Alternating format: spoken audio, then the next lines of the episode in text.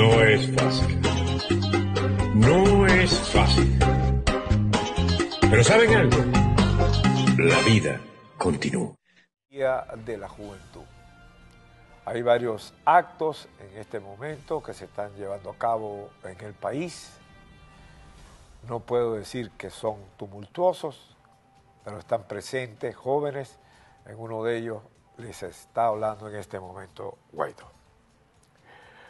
Bien, ahora lo que veníamos conversando hoy, la noticia a mi modo de ver, es un trabajo de Bloomberg, que ustedes saben es una agencia económica de información. Bloomberg hace una radiografía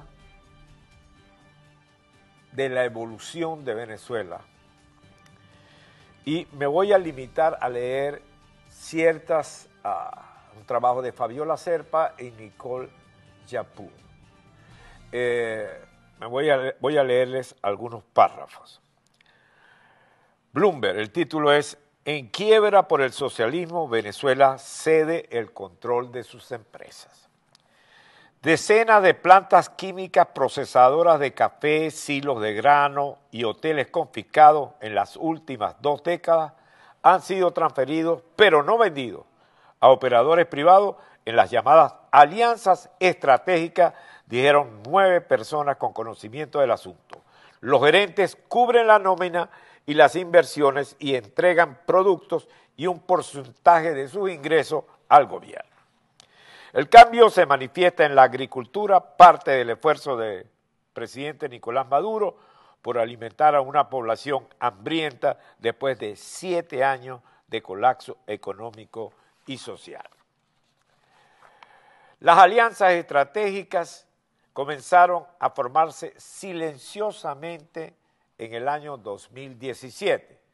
La publicación el año pasado de la ley antibloqueo dio a los acuerdos una base legal eludiendo regulaciones como los procesos de licitación. Pero la naturaleza precisa de los nuevos acuerdos, ya sean arrendamiento, licencia o servidumbre, no está clara. La ley prohíbe la divulgación de dicha información teóricamente para proteger a las empresas de las sanciones de Estados Unidos, que están dirigidos a entidades que hacen negocios con el gobierno, pero evitan a las empresas privadas. Los ministerios de Agricultura, los ministerios de Agricultura e Información no respondieron a las solicitudes de comentarios. Los nuevos arreglos están afectando a grandes empresas y en su mayoría involucran a empresarios vinculados al gobierno, pero no exclusivamente. En la industria petrolera, por ejemplo, se han establecido condiciones de asociaciones similares. PDVSA otorgó a las firmas locales un mayor control sobre los activos estatales, como campos petroleros y plantas de compresión de gas para operar y aumentar la producción. La mayoría de los arreglos se encuentran en las zonas rurales del país. Y están los ejemplos de Agropatria, Lácteo Los Andes, dos plantas de procesamiento en grado del gobierno. ¿Qué es lo que ha pasado aquí? Maduro ha recortado las asignaciones para algunos gobiernos estatales inclusive y locales y le ha dado margen para asociarse con empresas locales para producir e ingresos. El gobernador del estado portuguesa, agropecuario, por cierto, Rafael Calle, dijo a medios públicos que la alianza con el sector privado en la administración de 24 empresas estatales recaudaron 60 mil dólares mensuales para su oficina.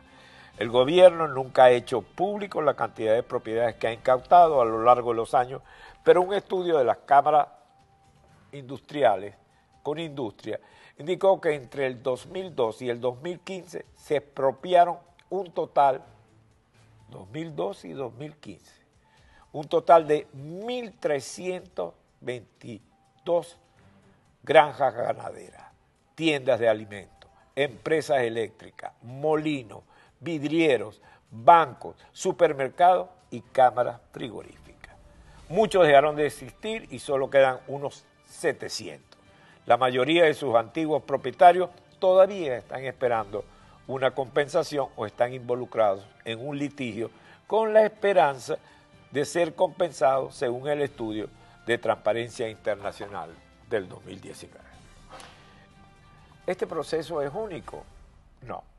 Este proceso es similar al proceso de privatización en Rusia, en que los activos se transfieren a empresas privadas locales, ya a inversores de países aliados al gobierno.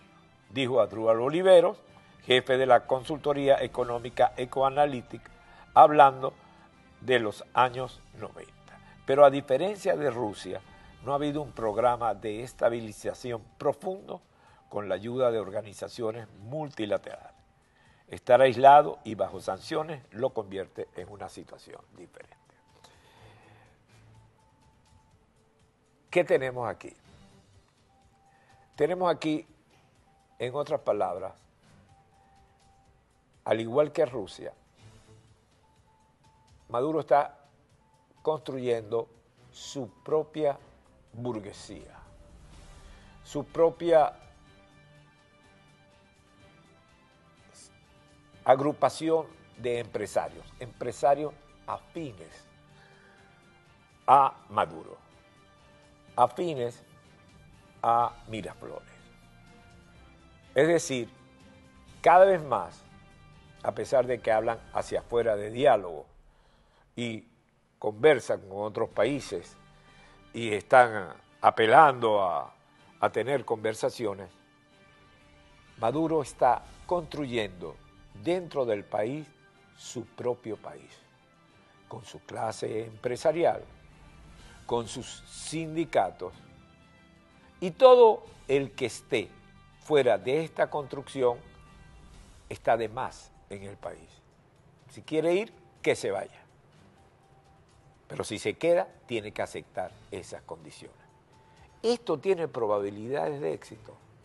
Evidentemente que no podrá tener probabilidades de control por parte de Miraflores, pero de éxito no. Para que la empresa, cualquier empresa, pueda crecer, crear nuevos mecanismos, tiene que ser libre.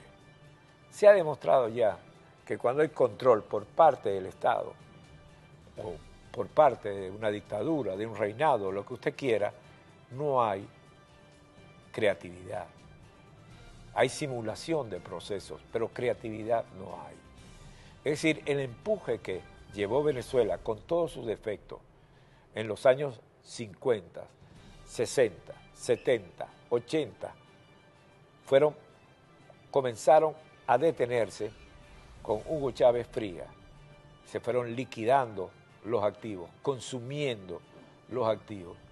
Y lo que hoy tenemos este ensayo a los rusos por destacar y hacer una economía propia está lamentablemente destinado al fracaso. Eso sí, saldrán unos cuantos millonarios. Oye, pero lamentablemente tendrán que vivir en el país porque las sanciones los van a perseguir doquiera que vaya. No es fácil. No es fácil. Pero ¿saben algo? La vida continúa.